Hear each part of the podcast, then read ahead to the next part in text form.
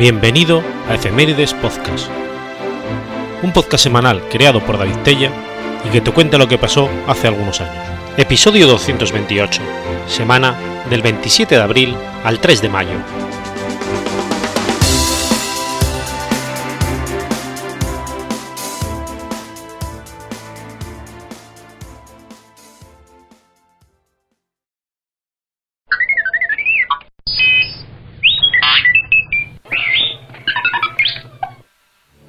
27 de abril de 1822. Nace Ulises S. Grant. Ulises S. Grant, nacido como Hiram Ulises Grant, fue el comandante general del ejército de los Estados Unidos al final de la Guerra de Secesión y el 18 presidente de los Estados Unidos. Grant entró en la Academia Militar del Ejército de los Estados Unidos en West Point en 1839. Él era un soldado reticente, que solo entró para complacer los deseos de su padre. Grant fue un jinete excelente y ganó respeto por sus habilidades a caballo. También demostró talento en dibujar mapas y retratos. Tuvo menos éxito en las materias de idioma francés y matemáticas. Durante la guerra entre Estados Unidos y México, Grant sirvió como intendente militar. Sin embargo, dirigió soldados durante las batallas de Monterrey y el Molino del Rey.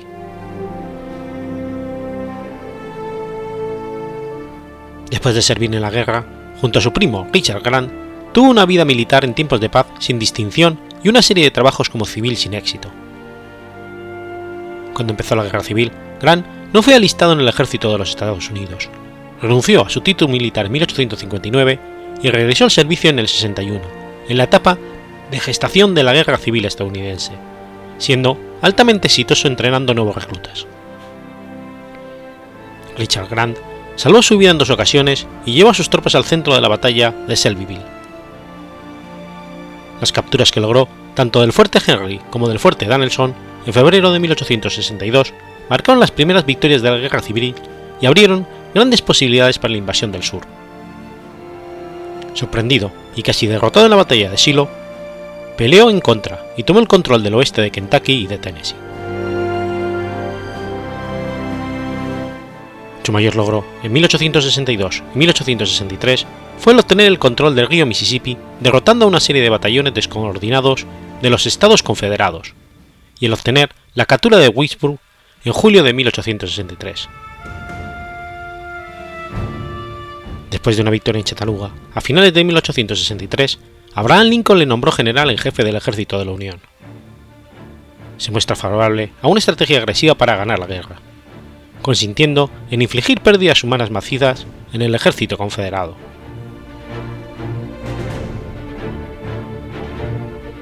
Grant fue el primer general de la Unión que inició ofensivas coordinadas en múltiples escenarios, mientras que sus subordinados William Tecumseh Sherman y Philip Sheridan marcharon a través de Georgia y el valle de Shenandoah respectivamente.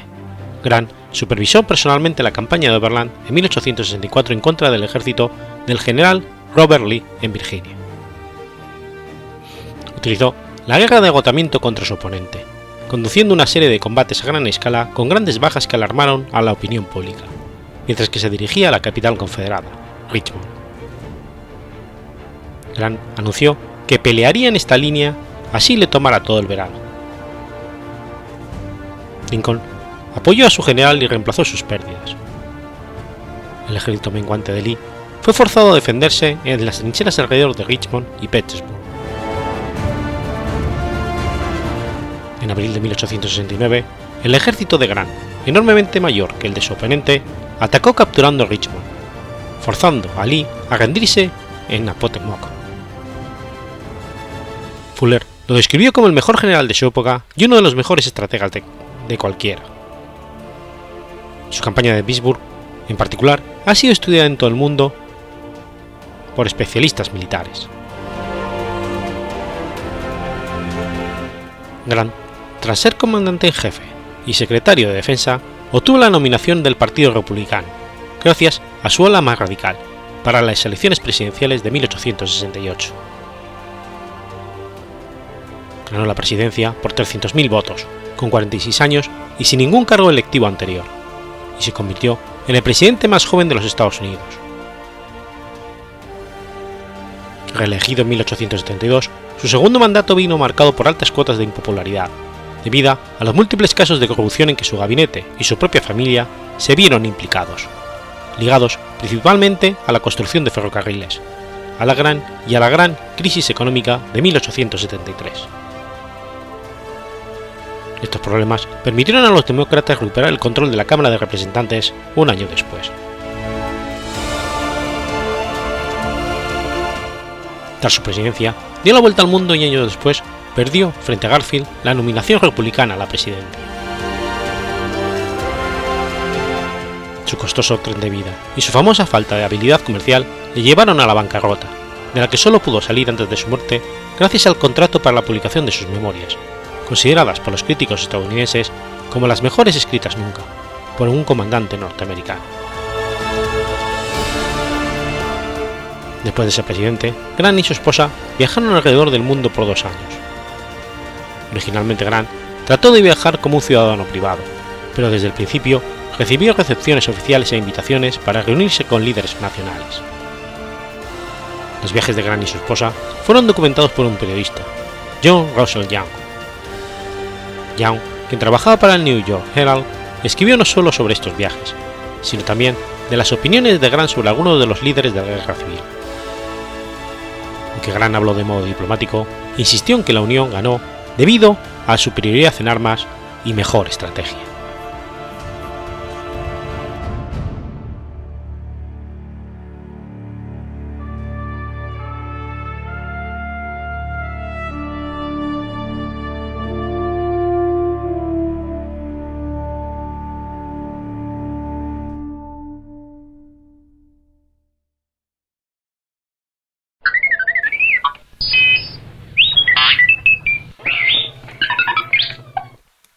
28 de abril de 1862. Ocurre la Batalla de las Cumbres. La Batalla de las Cumbres tuvo lugar el 28 de abril de 1862 durante la segunda intervención francesa en México en las cumbres de Aculcingo, entre el ejército mexicano y el expedicionario francés. El combate se lleva a cabo en virtud de que los franceses, careciendo ya del apoyo que podían tener de España e Inglaterra, miembros de la Triple Alianza, pues sus contingentes ya se habían retirado ante la diplomacia mexicana. Decidieron emprender la ocupación de México y no limitarse a la costa del Golfo. Al comenzar el avance francés, sus jefes se encuentran con que el camino hacia el interior se hallaba bloqueado por montañas difícilmente superables para el ejército, a excepción de un paso de montaña conocido como las cumbres de Aculcingo.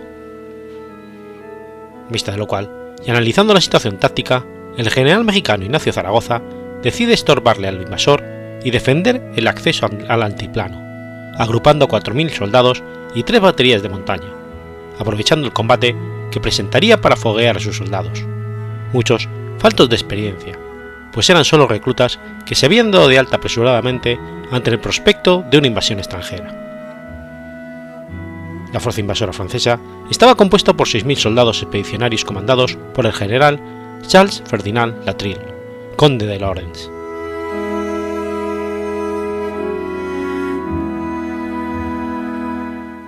Solo se registraron escaramuzas aisladas por la mañana del día 28, siendo bloqueados los franceses sobre el camino principal hasta la tarde, y trataron de forzar el paso enviando zuavos e infantería a través de senderos de montaña para tratar de tomar por asalto las baterías mexicanas. El general José María Arteaga logra batir una columna de franceses y penetrar hasta las reservas francesas, pero cae abatido por la artillería enemiga. Zaragoza comprendía que el paso de montaña estaba perdido desde el principio del combate, por lo que ordenó un repliegue ordenado al caer la noche. Sin embargo, nunca fue su propósito bloquear en toda forma la posición, sino causarle la mayor cantidad de bajas posibles a los franceses antes de presentarle formal resistencia al invasor en la ciudad de Puebla, como lo efectuó el 5 de mayo siguiente. En este combate, los franceses perdieron 34 hombres, mientras que los mexicanos alrededor de 70. los franceses prosiguieron con su avance hacia el interior de México, pues lograron destruir las baterías mexicanas. Aunque el resultado de esta batalla conservó la arrogancia del mando francés, el general conde de Lawrence debió comprender por la tenacidad mostrada por los mexicanos en el combate que no le sería fácil a Francia la campaña que emprendía, como los sucesos de la batalla de Puebla le demostraron, siendo derrotado el 5 de mayo de 1862.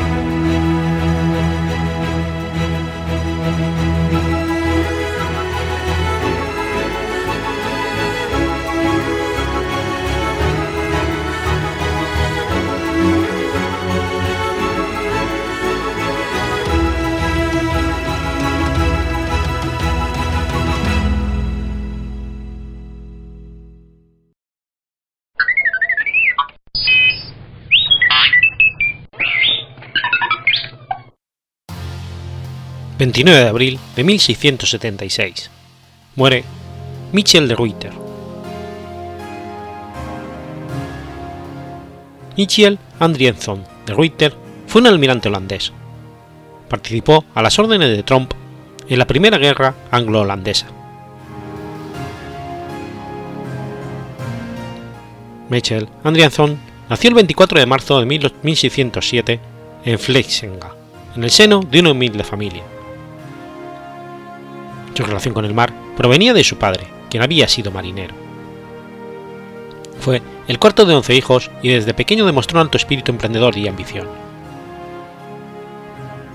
A los 11 años se alistó en un barco como contramaestre. La mayor de los siguientes 32 años lo pasó en la Marina Mercante, aunque en 1622 se enroló voluntario en el ejército como artillero, pero a los pocos meses regresó a la Marina Mercante. Durante su experiencia como marinero, fue herido en la cabeza y hecho prisionero por corsarios españoles en el Golfo de Vizcaya. Pudo escapar de sus captores con otros dos marineros y regresó a casa por tierra, atravesando Francia. En 1631 se casó con la hija de un granjero, llamada Maike Beldes. El matrimonio duró poco, hasta finales del año, cuando Maike murió después de dar a luz a una hija, que siguió a su madre en la muerte tres semanas después. Utilizó por primera vez el nombre de Reuter en 1603, tomando este nombre porque su abuelo materno había servido en el ejército como Reuter. Por aplicación, buena conducta y coraje, fue ascendido hasta llegar a ser capitán de su propio barco. Su experiencia náutica incluía la experiencia en balleneros y una breve actuación como corsario. El 1 de julio de 1636 se casó por segunda vez. Su esposa fue Negge Engels y en 1637 dio a Michael su primer hijo, Adrien, quien moriría en 1655.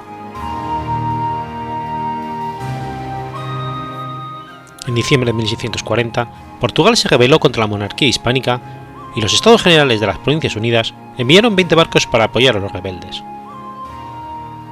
El barco de De Ruyter fue contratado para tomar parte de la expedición y él mismo fue, puesto, al mando como almirante de la pequeña flota. La única acción destacable de la misión fue la interceptación de una flota española que cargaba plata y un encuentro inconcluso en el Cabo de San Vicente contra una flota española superior. Pronto surgieron conflictos entre las Provincias Unidas y Portugal en las colonias, porque la escuadra que mandaba de Reuter regresó en 1642 y él decidió reintegrarse en la Marina Mercante. En 1150, la esposa de De Ruyter murió inesperadamente.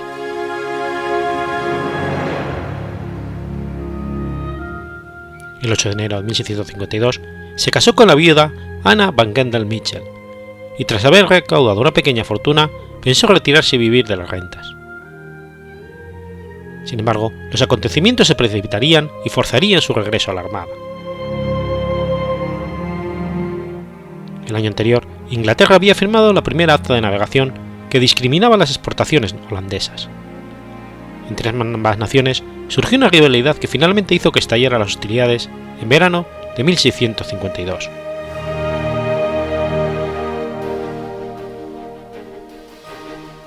Las Provincias Unidas decidieron crear una gran armada y reclutar a todos los marineros capaces. De Ruyter rechazó la primera propuesta de que fue objeto, porque ya poseía planes de futuro, pero se le urgió a replantearse la cuestión apelando al patriotismo. Al final, Michel de Ruyter fue convencido y nombrado vicecomodoro, por lo que debía prestar asistencia al vicealmirante White de Witt en el, su escuadrón de la flota, que comandaba Martin Hartenton Trump.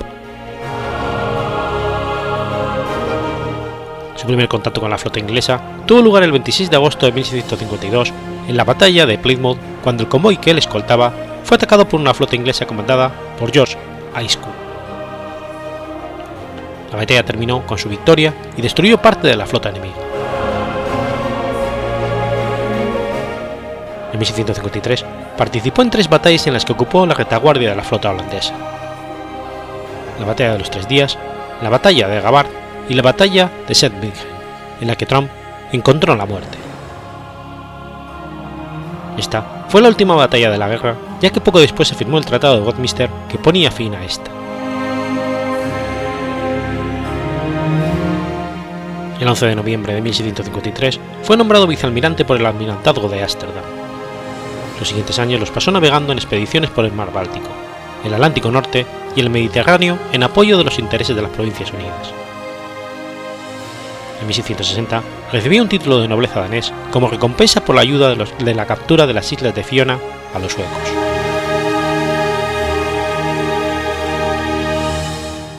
Ante la recuperación de las Provincias Unidas tras la derrota en la Primera Guerra Anglo-Holandesa, Carlos II de Inglaterra decidió disputar la supremacía comercial holandesa por medio de las armas y ordenó atacar las posesiones coloniales holandesas sin declaración de guerra. Esta acción provocó que en enero de 1665 las Provincias Unidas declararan la guerra a Inglaterra. La primera acción de guerra fue la batalla de Lovestone, que terminó con la derrota de la flota holandesa comandada por Van Passeman of Dan, quien decidió enfrentarse a una flota inglesa superior comandada por el duque de York, posteriormente Jacobo II de Inglaterra.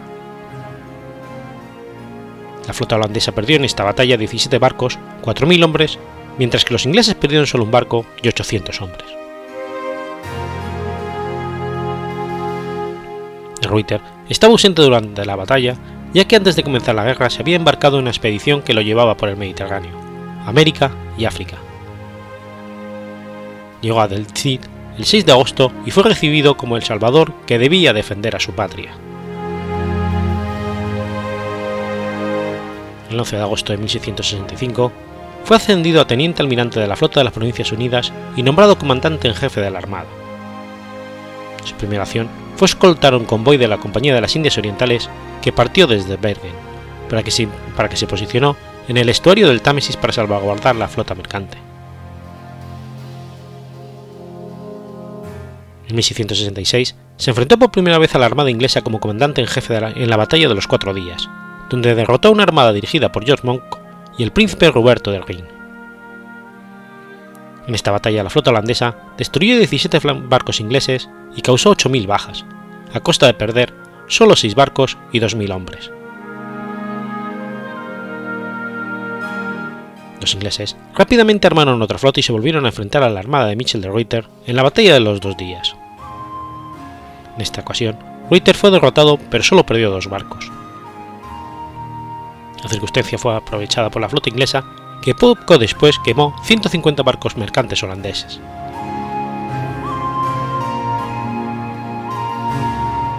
Reuter regresó al mar buscando el encuentro con la flota enemiga, pero la llegada del invierno hizo que la flota tuviera que regresar a puerto. Para la siguiente campaña, Michel de Reuter consiguió reunir en Texel 24 navíos de línea, 20 veleros pequeños y 15 brulotes, y partió con esta flota en junio de 1667. Cornelis White acompañó a la flota como representante de los Estados Generales.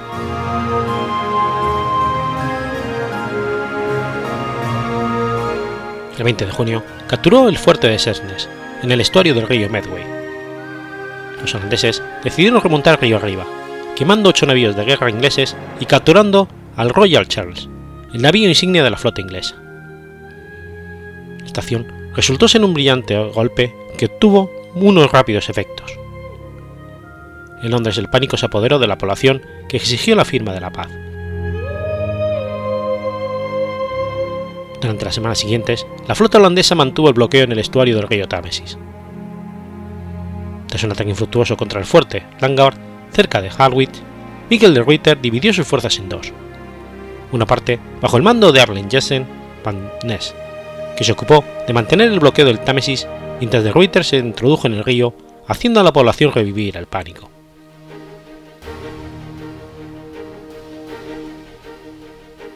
A finales de agosto, cuando todavía se encontraba en el río, de Ruyter se enteró de la firma del Tratado de Breda por el que se ponía fin a la guerra por unos términos favorables a las Provincias Unidas. En 1670, Luis XIV de Francia concluyó en secreto un tratado con Carlos II de Inglaterra para atacar a las Provincias Unidas. Luis XIV inició la ofensiva en mayo de 1672 tras conseguir el apoyo de los príncipes de Colonia y Munster. La ofensiva francesa fue fulgurante y solo la apertura de los diques pudo detener el avance invasor. De Ruyter fue puesto al mando de la flota de las Provincias Unidas. Tuvo que esperar para golpear la flota anglo-francesa numéricamente superior, que estaba puesta bajo el mando del duque de York, posteriormente Jacobo II de Inglaterra, y del vicealmirante Jean d'Estrées, segundo conde de Estrés.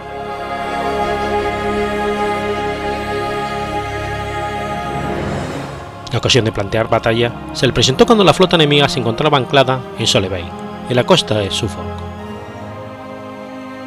La flota anglo-francesa estaba formada por 150 veleros, incluidos 71 barcos de línea.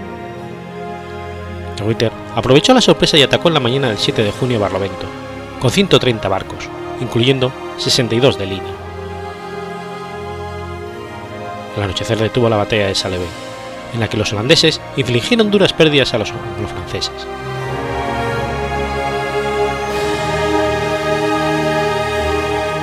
A pesar de esta victoria, de Ruyter tuvo que mantenerse a la defensiva, ya un tercio del destacamento de soldados que poseía la flota tuvo que destinarse a tierra debido a las dificultades que presentaba la lucha contra los franceses. La flota anglo-francesa se mantuvo en el mar hasta junio intentando interceptar los convoys holandeses y de Ruyter comandó las defensas marítimas de Ámsterdam. Con la llegada de la primavera, regresó al mar. En mayo de 1673, de Ruyter navegó hacia el Támesis con el objeto de bloquear el río y evitar la unión de la flota inglesa con la francesa. La flota, con la que contaba, era pequeña y estaba compuesta por 31 navíos de línea, 20 fragatas, 18 brulotes y diversos pequeños barcos. La salida al mar de una gran flota inglesa que rompió el bloqueo hizo cancelar todas las operaciones planeadas.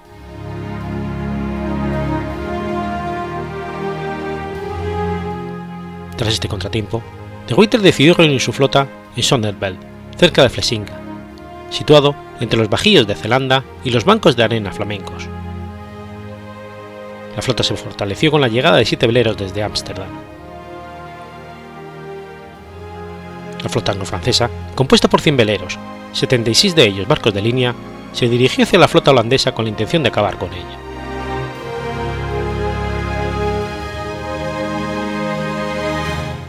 El 7 de junio de 1673 tuvo lugar la primera batalla de Solesberg. Reiter fue capaz de, romper la línea de la flota francesa, pero la batalla no terminó con una victoria decisiva, aunque la flota holandesa mejoró su situación y la anglo-francesa se vio más comprometida, lejos de sus bases de aprovisionamiento y con el viento en contra que no la dejaba regresar al oeste.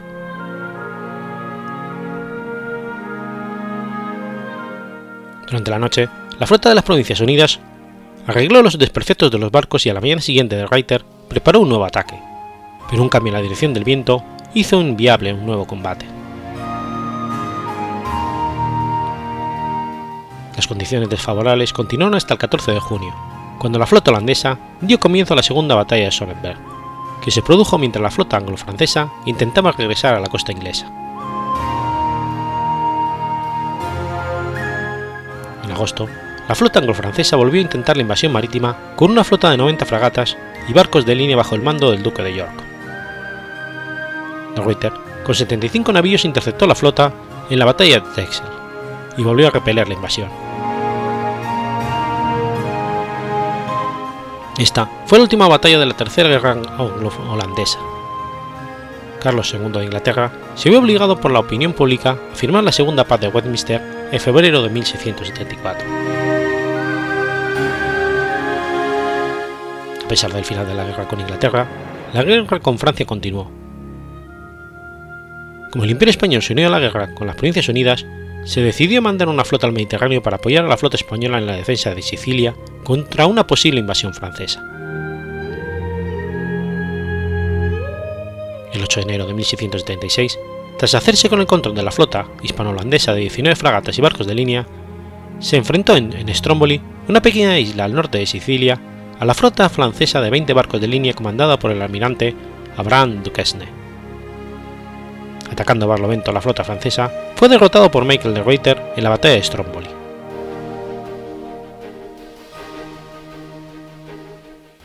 El 22 de abril tuvo lugar el siguiente encuentro entre la flota hispano-holandesa y la francesa. El centro aliado estaba comandado por Francisco de la Cerda. Michael de Ruyter se encontraba en la vanguardia y Jan Hein en la retaguardia. De pudo penetrar en la vanguardia francesa, pero Francisco de la Cerda no apoyó convenientemente el ataque, por lo que la izquierda francesa envolvió, envolvió la vanguardia que se encontró entre dos fuegos. La batalla de Agosta terminó inconclusa, pero en su curso Michael de Ruyter fue herido en su pierna, falleciendo días después a causa de la gangrena. El cuerpo de Michael de Ruyter fue trasladado a las Provincias Unidas. Luis XIV dio órdenes para que se fuera saludando con salvas de artillería cada vez que el convoy que trasladaba a su cuerpo pasara por fuerzas por puertos franceses. Michael de Ruyter fue enterrado en Nuuk, Neck, Ámsterdam, el 18 de marzo de 1677.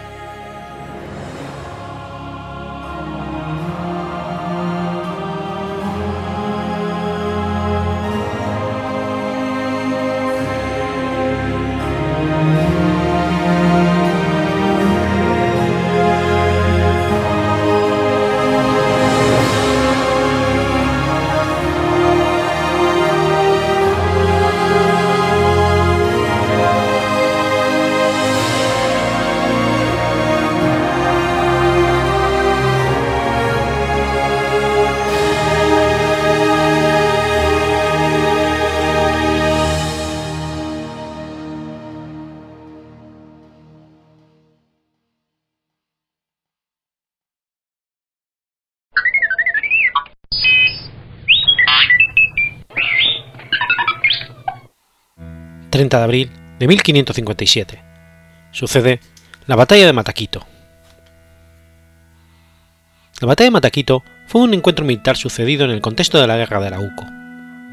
Se trató de un ataque sorpresa de los españoles dirigidos por Francisco de Villagra contra el campamento fortificado de Lautaro, ubicado entre la orilla del río Mataquito y una montaña. A principios de 1557, tras la derrota y retirada mapuche posterior a la batalla de Peteroa, Francisco de Villagra, junto a gran cantidad de soldados, marchó al sur a auxiliar a las ciudades acosadas por la sublevación general indígena iniciada tras la muerte de Pedro de Valdivia, pero dejó la ciudad de Santiago sin un contingente importante que la defendiera.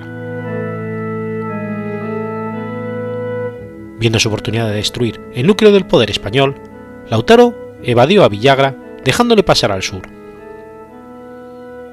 el Toki contaba con 10.000 guerreros a los que se le sumaron otros 6.000 aliados por Maucaes y Picunches, al mando de Panigualco. Sin embargo, en cuanto llegaron a las orillas del Mataquito, el maltrato que dio Lautaro a sus aliados tras una pelea con estos llevó a que la mayoría de los guerreros abandonaran la expedición a la que se le unió los continuos castigos que dio a los poblados indígenas que se negaban a apoyarlo. Tras esto, Lautaro se movió con sus fuerzas restantes cruzando el río Lora, donde estableció un campamento fortificado en una zona llamada como el río homónimo, Mataquito.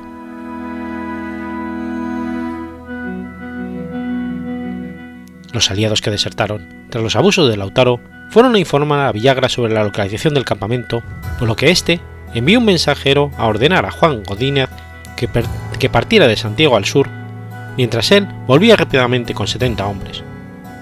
Ambas fuerzas se juntaron en una zona de la provincia de Gualermo, a tres leguas del campamento mapuche, con total desconocimiento de sus enemigos.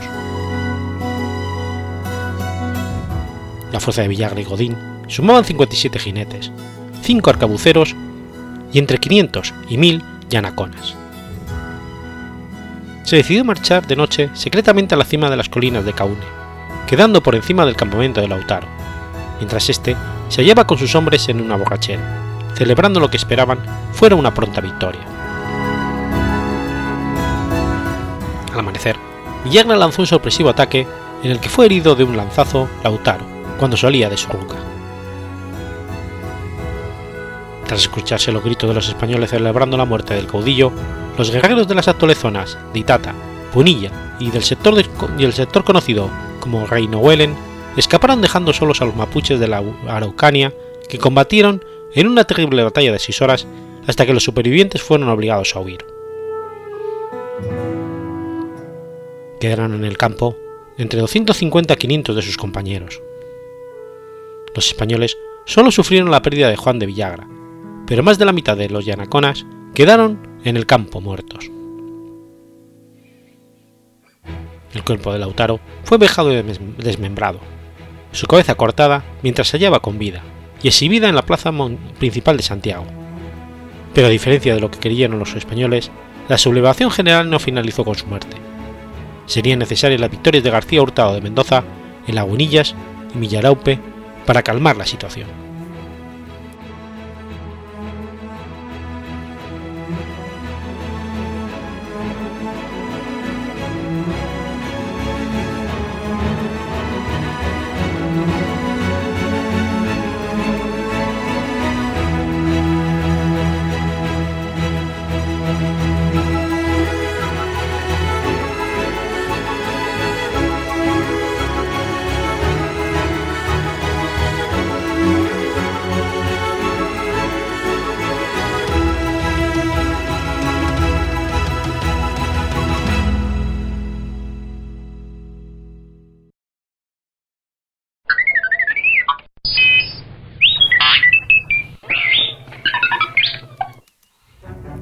1 de mayo del 408. Muere Arcadio. Flavio Arcadio Augusto, más conocido como Arcadio, fue emperador del Imperio Romano de Oriente desde el 395 hasta su muerte en el 408. Arcadio nació en Hispania durante el exilio temporal de su padre justo antes de subir al trono. Era el hijo mayor de Teodosio I y Elia Flacia, y hermano de Honorio, que sería emperador de Occidente, y de Elia Pluqueria, fallecida junto con su madre al poco de nacer. Su padre lo declaró como Augusto de Oriente en enero del 383. Su hermano menor también fue declarado Augusto, pero de Occidente en el 393. Arcadio comenzó a reinar en solitario sobre la mitad oriental del imperio cuando su padre falleció en el 395 en Milán, a donde había acudido para sofocar una rebelión. La división del Imperio Romano en dos partes, sometidas cada una de ellas al gobierno de un emperador Augusto, era una práctica administrativa habitual desde finales del siglo III tras la primera reforma del emperador Diocleciano. La novedad del reinado de Arcadio radica en que la división del imperio realizada por su padre Teodoso I sería la definitiva. Las dos partes del imperio no volverían nunca más a ser reunificadas, tal y como habían hecho en el pasado emperadores poderosos como Constantino I el Grande, Constancio II o el propio Teodoso I. Con ello, Arqueo es considerado el primer emperador del Imperio Romano de Oriente. En su momento, la división del imperio no tuvo probablemente el carácter definitivo y radical que la historiografía posterior le ha adjudicado, ya que desde la perspectiva de finales del siglo IV y con los antecedentes de lo acaecido a lo largo de este siglo, tenía visos de ser una división más o menos transitoria.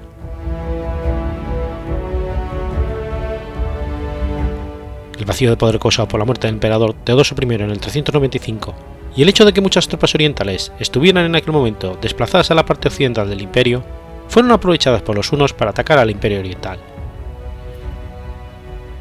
Los hunos atacaron por el Cáucaso y por el Danubio, donde hostigaron a los godos, pueblo que se había asentado como federado en la provincia romana de Mesedia Inferior.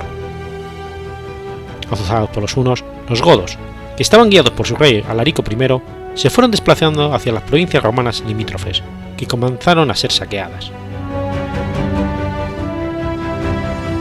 En aquel momento, cada parte del imperio estaba gobernado por un hombre fuerte con gran influencia sobre el emperador. En Occidente Honorio estaba bajo el dominio del general vándalo romanizado Flavio Estilicón, mientras Arcadio era dominado por el prefecto de Pretorio de Oriente llamado Rufino. Estilicón acudió a la parte oriental del imperio, a Grecia, a tratar de frenar a los godos, pero fue acusado por algunos de tratar de convertirse también, con esta acción, en el hombre fuerte del imperio oriental. Arcadio, influido por Rufino, pidió que Estilicón se retirara de la parte oriental. Para deshacerse de su contrincante, Estilicón mandó asesinar a Rufino por mercenarios godos en el 395. Con la eliminación de Rufino, estalló una lucha en la cúpula del poder, que se resolvió favorablemente para Estrupio, un liberto eunuco que había sido tutor del emperador y que pocos meses antes había propiciado el matrimonio de este con Eudosia, hija de un general franco. Apartado del poder, Estilicón se inhibió de la defensa del imperio oriental y los godos camparon a sus anchas por Grecia, saqueando todo el territorio, excepto las ciudades de Tebas y Atenas que se libraron del saqueo.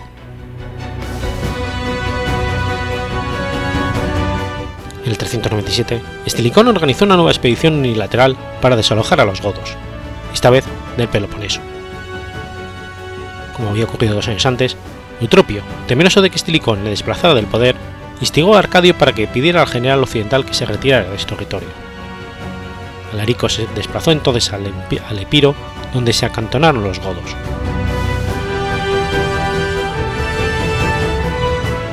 Como medio de apaciguar a los visigodos, Arcadio concedió el título de prefecto de la provincia al Ilírico de Alarico, que veía de esta forma legalizada institucionalmente la presencia visigoda dentro del Imperio Oriental. En el 401, los visigodos abandonaron el Imperio Oriental y penetraron en Italia, posiblemente instigados desde Constantinopla, que así veía alejarse el problema godo de su jurisdicción. Por otro lado, los hunos realizaron incursiones dentro del Imperio Oriental desde el 395. El prefecto del pretorio Eutropio hizo frente a las incursiones con éxito y este le llevó a asentar su posición al frente del gobierno, dotándole de prestigio y autoridad. Sin embargo, en el 399 se autonombró cónsul, una dignidad que hasta entonces no había ostentado nunca un eunuco. Este hecho provocó una rebelión de las tropas enviadas a su vez a sofocar una revuelta en Frigia. A pesar de las reticencias que tenía el emperador, la emperatriz Eudosia le convenció para que depusiera el eunuco de su cargo, comenzando así, en el 399, el periodo de influencia de la emperatriz. Desde el 399 ejerció el gobierno un grupo de personalidades ligadas a la emperatriz Eudosia, como el prefecto del pretorio del Oriente, Aureliano. Después del 400, el conde Juan o el general Fravita, de origen godo. A la muerte de la emperatriz, en el 404, Arcadio fue nominado durante el resto de su reinado por Artemio, prefecto del pretorio de Oriente. El propio Arcadio se preocupaba más por parecer un cristiano pío que de las materias políticas o militares de su imperio. Murió en el 408, sin haber ejercido más que nominalmente el mando de su imperio. Teodosia había tenido cuatro hijos, Pulqueria, Arcade y Marina, y un varón, el futuro Teodosio II.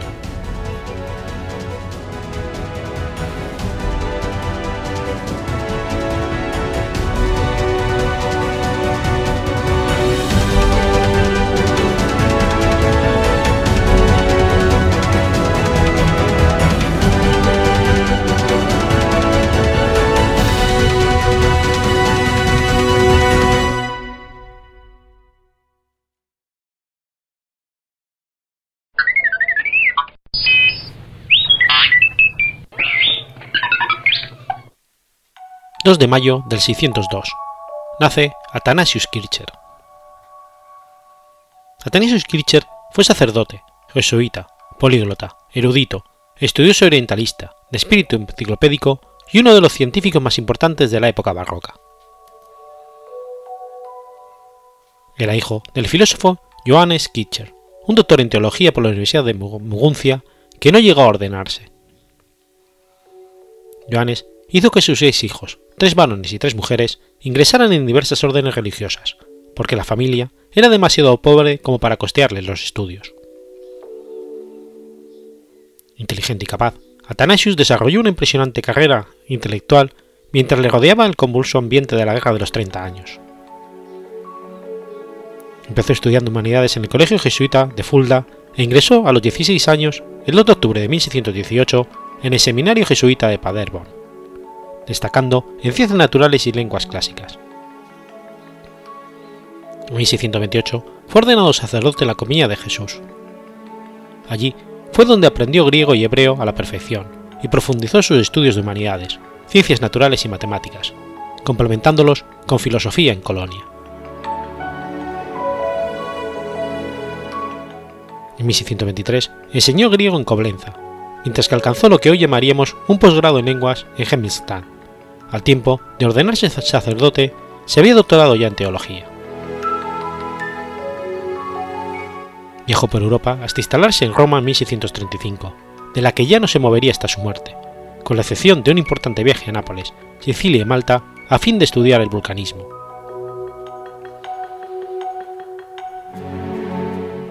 En 1638 estudió el estrecho de Messina, donde atrajo su atención el ruido subterráneo. En Trapani Palermo estudió los fósiles de elefantes antidiluvianos o mamuts estudió las erupciones del Etna y del Stromboli y la terrible erupción del Vesubio en 1630. Cuando preparaba su vuelta a Nápoles, le sorprendió el terrible terremoto que destruyó la ciudad de Eufemia. Como el mismísimo Plinio Viejo, del año 79 d.C., descendió por una cuerda al cráter del Vesubio para determinar las dimensiones exactas del mismo y su estructura interna. Todos estos trabajos dieron lugar a su obra El mundo subterráneo, además del vulcanismo, investigó el magnetismo, la luz y los fenómenos a ellos asociados. Inventó el modelo que considera más perfecto de esta última máquina, así como el arpa eolia, un instrumento musical de cuerda que sonaba solo con el paso de las corrientes de aire. Consiste en una, caja de resonancia rectangular, larga y angosta, sobre la cual se extienden 12 cuerdas para guitarra. Se fijan a clavos sin cabeza en un extremo, y a pasadores de afinamiento en el otro y se sitúa en una ventana para que al fluir una corriente de aire fuerte sobre las cuerdas produzca un sonido etéreo, que varía sus tonos musicales con la intensidad del viento, a la manera del rey David, quien situaba el arpa a la cabecera de su cama para obtener este resultado.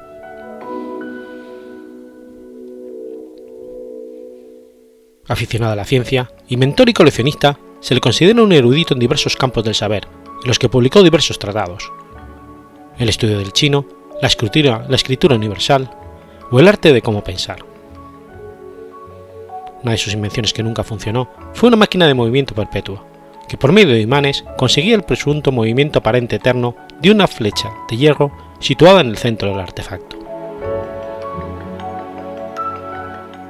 Destacó por su estudio sobre la lengua copta y su aplicación al descifrado de jeroglíficos egipcios, campo en el que pese a que se considera un experto no logró ningún resultado válido, llegando a publicar un libro lleno de presuntas traducciones sin valor. Su fama como experto en jeroglíficos movería a uno de los primeros propietarios del manuscrito Bornich, Georgius Barchius, a pensar de él como el único capaz de interpretar sus extraños caracteres. Le escribió una carta, en 1637, en la que le pedía que estudiara el texto y tratara de hallar una solución al problema. Esta primera carta se ha perdido, pero no parece que Kircher le haya dado ninguna importancia o tenido ningún resultado digno de mención. Aún esperanzado en que podría interesarle el tema, Archus volvió a escribir al, erudito dos años más tarde. Esta segunda carta reitera el pedido de que se ocupara del manuscrito, que él le remitiría aprovechando el viaje de algunos religiosos amigos de Barchius desde Praga hasta Roma, tampoco hubo respuesta a este segundo llamamiento. Años más tarde, Johannes Marcus Marci le remitió el manuscrito Voynich para que intentase descifrarlo, junto con una carta en la que explica su oscuro origen y decía, de paso, que parecía haber sido escrito por Roger Bacon. No consta que obtuviese resultado alguno de esta tarea, por lo que depositó el manuscrito en la biblioteca jesuita, de donde pasó a la biblioteca vaticana, y desde la cual, en la década de 1870, se trasladó a la villa Mondragón, cerca de Frascati, en donde lo encontró y compró Wilfried Voynich en 1912. En su obra del año 1671, Ars Magna Lucis et Umbrae, describe varios artilugios relacionados con la luz y las sombras, entre ellos varios diseños fantásticos de relojes solares. Fue una de las muchas contribuciones del siglo XVII a la neumónica.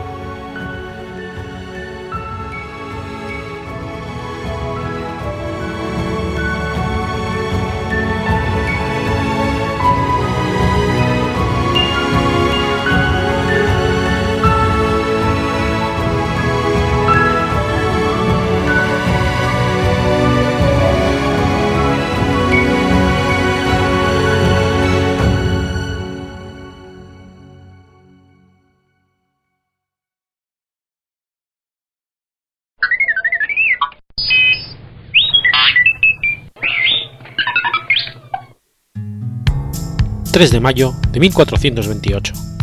Nace Pedro González de Mendoza.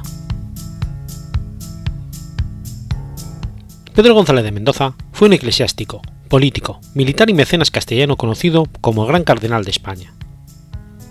Perteneciente a la alta nobleza y al linaje de la Casa de los Mendoza, fue el quinto hijo de Íñigo López de Mendoza, primer marqués de Santillana, y su esposa Catalina Suárez de Figueroa.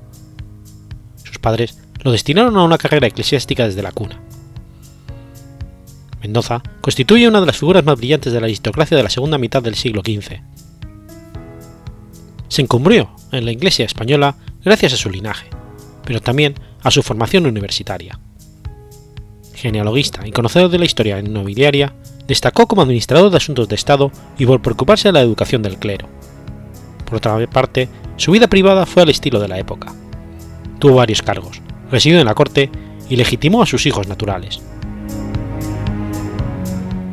en lo político, el cardenal alcanzó gran influencia con Enrique IV de Castilla y con el Papa Sixto IV, y en los tiempos de los reyes católicos se decía que era el tercer rey de España. Prosperó en guerras civiles y cambios gracias a sus grandes méritos como consejero de Castilla, agente diplomático y obispo guerrero, y a su capacidad para adaptarse, permanecer junto al triunfador y practicar el nepotismo. En lo cultural, Mendoza fue uno de los mecenas excepcionales y uno de los responsables de los tres cambios fundamentales de la mentalidad moderna, el avance del Renacimiento en España, el descubrimiento de América y la expulsión de los judíos españoles.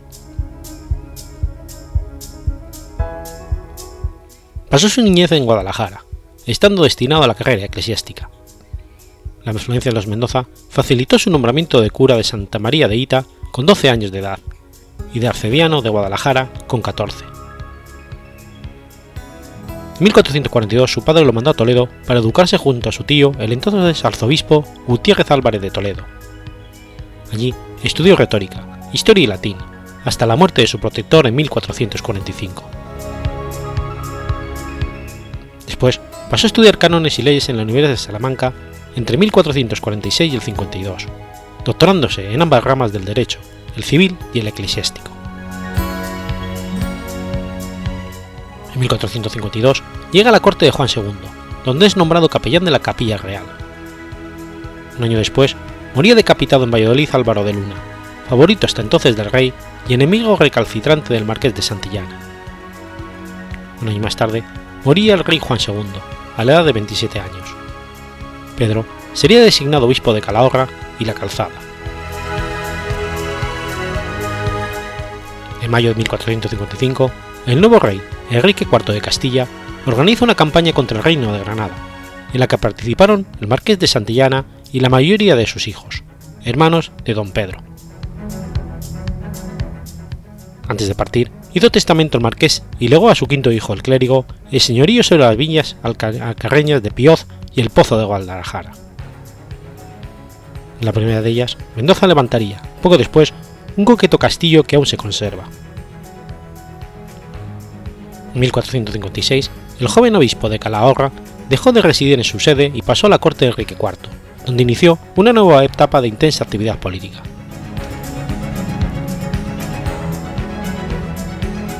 Cuando murió su padre, en marzo de 1458, Pedro González de Mendoza pasó a encabezar la poderosa familia de los Mendoza, que más tarde daría origen a varias líneas de alta aristocracia castellana, como la Casa del Infantado o la del Marquestado de Montejar, utilizando habitualmente sus grandes influencias en la corte castellana, para su encumbramiento personal y la de sus hermanos.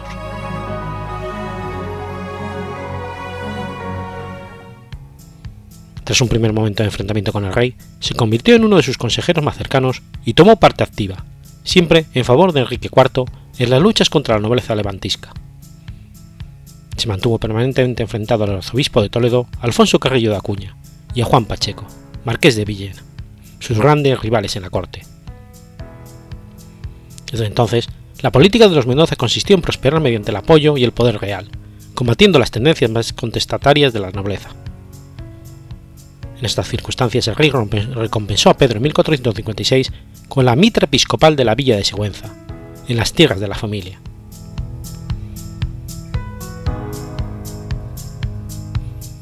En marzo de 1460, Pacheco, entonces favorito del rey, envió tropas contra Guadalajara, la villa donde los Mendoza mantenían su dominio, logrando apoderarse de ella con una celada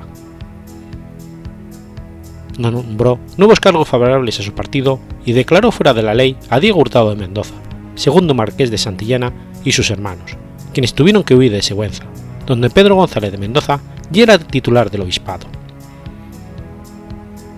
Para agradar a la población, Pacheco no dudó en conseguir que Enrique IV de Castilla otorgara a Guadalajara el título de ciudad.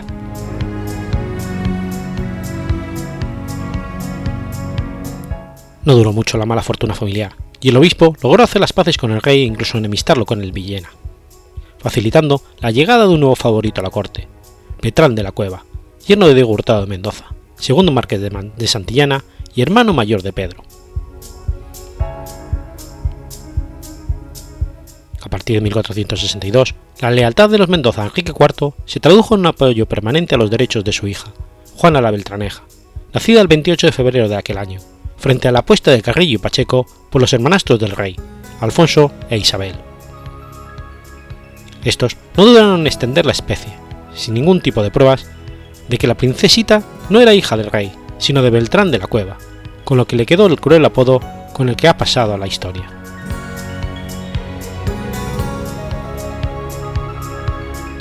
Rey dependió cada vez más del apoyo de los Mendoza entre adversarios tan poderosos.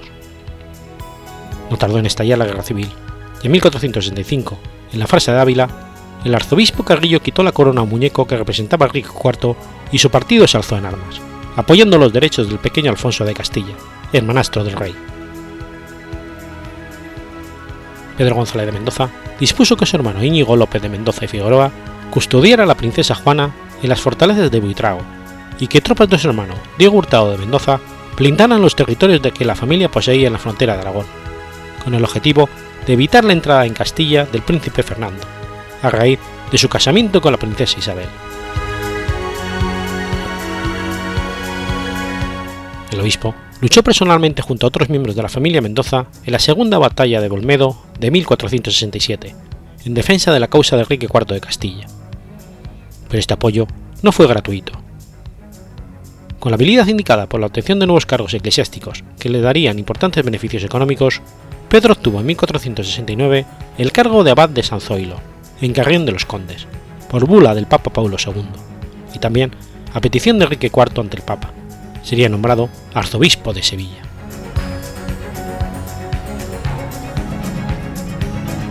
Mientras tanto, la muerte del príncipe Alfonso en el verano de 1468 no puso fin a la rebelión.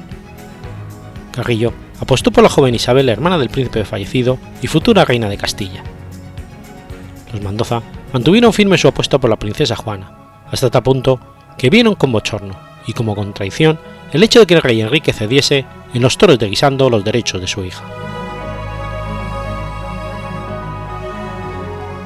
Aunque había sido principal veedor de los derechos legítimos de Juana la Beltraneja, a partir de 1473, un año antes de la muerte del rey, se pasaron don Pedro González de Mendoza y todos sus hermanos al bando de la princesa Isabel.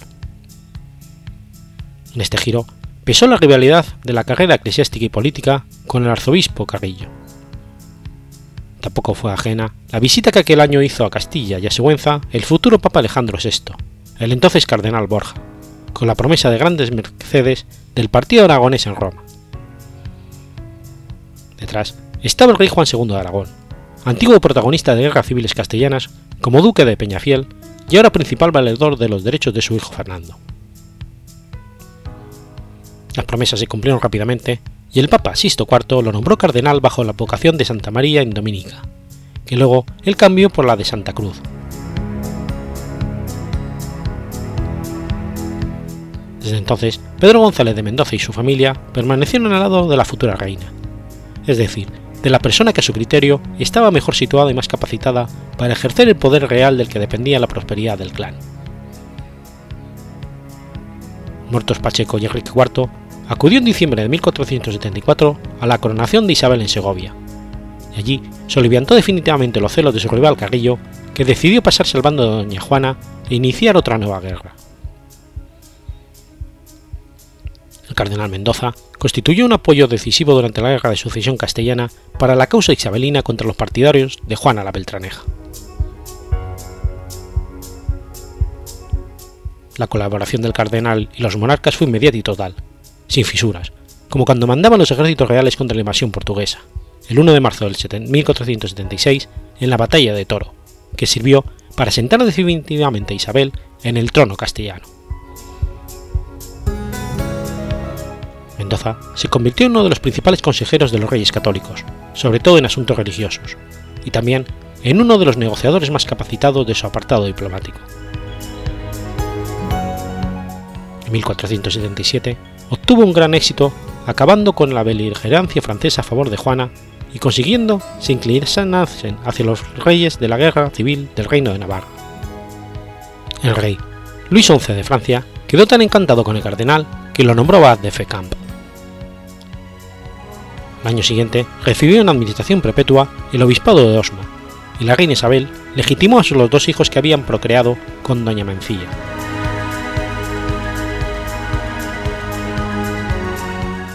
Juan II de Aragón, padre de Fernando II de Aragón, tenía empeñados en garantía de un crédito el condado de Rosellón y el condado de Cerdeña al rey Luis XI de Francia.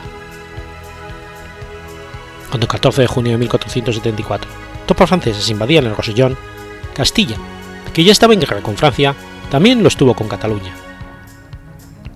Mediante la diplomacia del cardenal, se ofreció a Luis XI una resolución jurídico-diplomática del conflicto y obtuvo un año de tregua.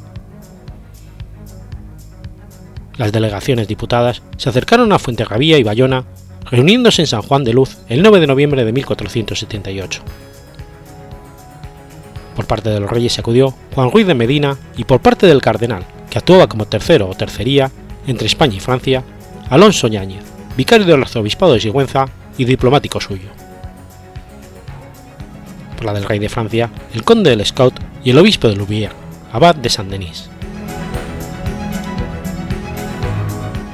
El rey de Francia otorgó poder al cardenal por capítulo 5 de 5 años para la tenencia provisional de Prepiñán con todas las fortalezas de ambos condados hasta dilucidar las diferencias entre señorío. La tregua capitulada se ratificó en Guadalupe en febrero de 1479.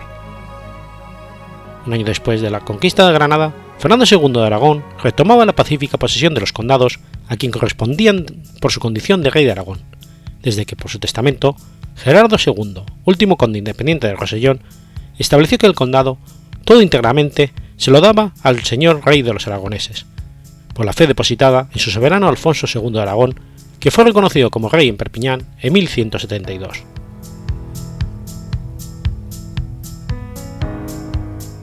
El 1 de julio de 1482 había muerto el revoltoso don Alfonso Carrillo de Acuña, arzobispo de Toledo. Quedaba vacante así la sede primada hispana. El 13 de noviembre de 1482, Pedro González de Mendoza alcanza al Papa Sisto IV el nombramiento de arzobispo de Toledo, abandonando el resto de sus cargos, menos el obispado de Sigüenza. El primado siguió reforzando su influencia de la corte mediante la colocación de personas de su entorno en los puestos clave. En los primeros meses de 1492 se buscaba al nuevo confesor de la reina, que sustituiría a Fray Hernando de Talavera tras el nombramiento de este como arzobispo de Granada. Mendoza insistió a doña Isabel para que aceptara a un oscuro y tercero franciscano del monasterio alcarreño de la Salceda, introduciendo así en las más altas esferas al futuro cardenal Cisneros.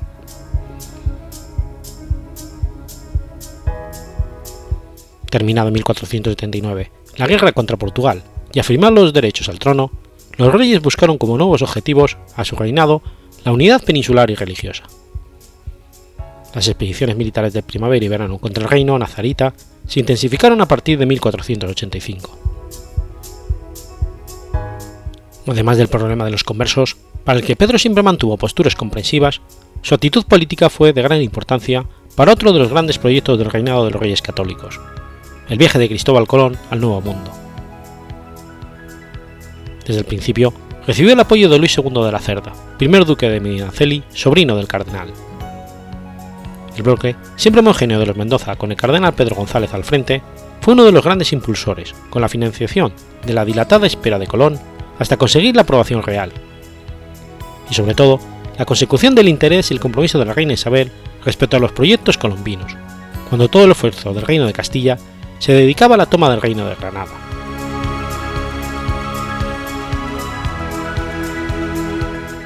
1476 pidió el reina Isabel la legitimación de sus dos hijos, que le fue concedida el 15 de junio de ese año. En 1478, Sisto IV concedió al cardenal la autorización para atestar a favor de sus hijos, y su sucesor, Inocencio VIII, en 1486, le concedió la verdadera legitimación. Años después, los reyes católicos concedieron la capacidad de instituir los mayorazgos que quisieran a favor de su hijo. Aquí aparece el tercer hijo del cardenal, Juan Hurtado de Mendoza y Tobar, nacido años atrás en Valladolid de Inés Tobar, y al que no se le conseguiría mayorazgo alguno.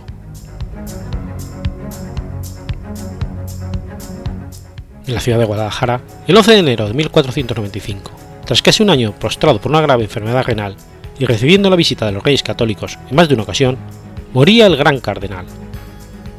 Dejó como heredero de todos sus bienes al Hospital de la Santa Cruz de Toledo, su féretro. Acompañado por los reyes en una solemne comitiva que duró cuatro días, trasladó al cardenal desde Guadalajara hasta Toledo, donde fue enterrado en el presbítero de la catedral, como él había elegido.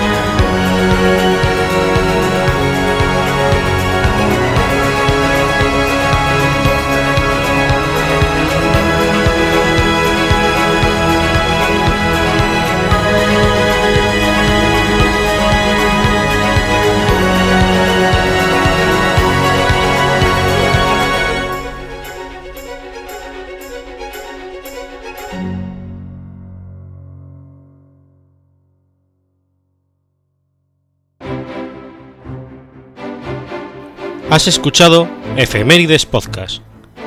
Si quieres ponerte en contacto conmigo, puedes hacerlo por Twitter a la cuenta arroba efemeridespod o mi cuenta personal, arroba telladavid, o por correo electrónico a la dirección efemeridespod.gmail.com. También puedes visitar la página web efemeridespodcast.es. Y recuerda que puedes suscribirte por iTunes y por iBox y tienes un episodio nuevo cada lunes.